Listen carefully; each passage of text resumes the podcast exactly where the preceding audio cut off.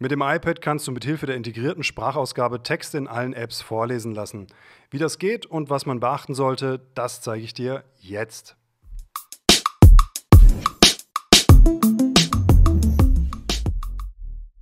Wenn ich mir zum Beispiel eine Internetseite oder ein Dokument anzeigen lasse, dann kann ich mir hier entsprechend Textbereiche vorlesen lassen, indem ich den Text markiere.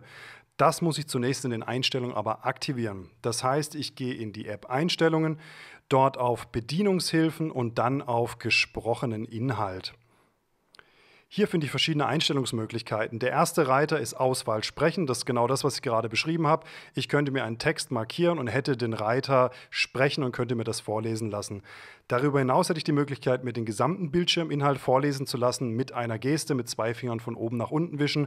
Das werden wir in dem Beispiel nicht zeigen. Es gibt auch noch viele weitere Möglichkeiten.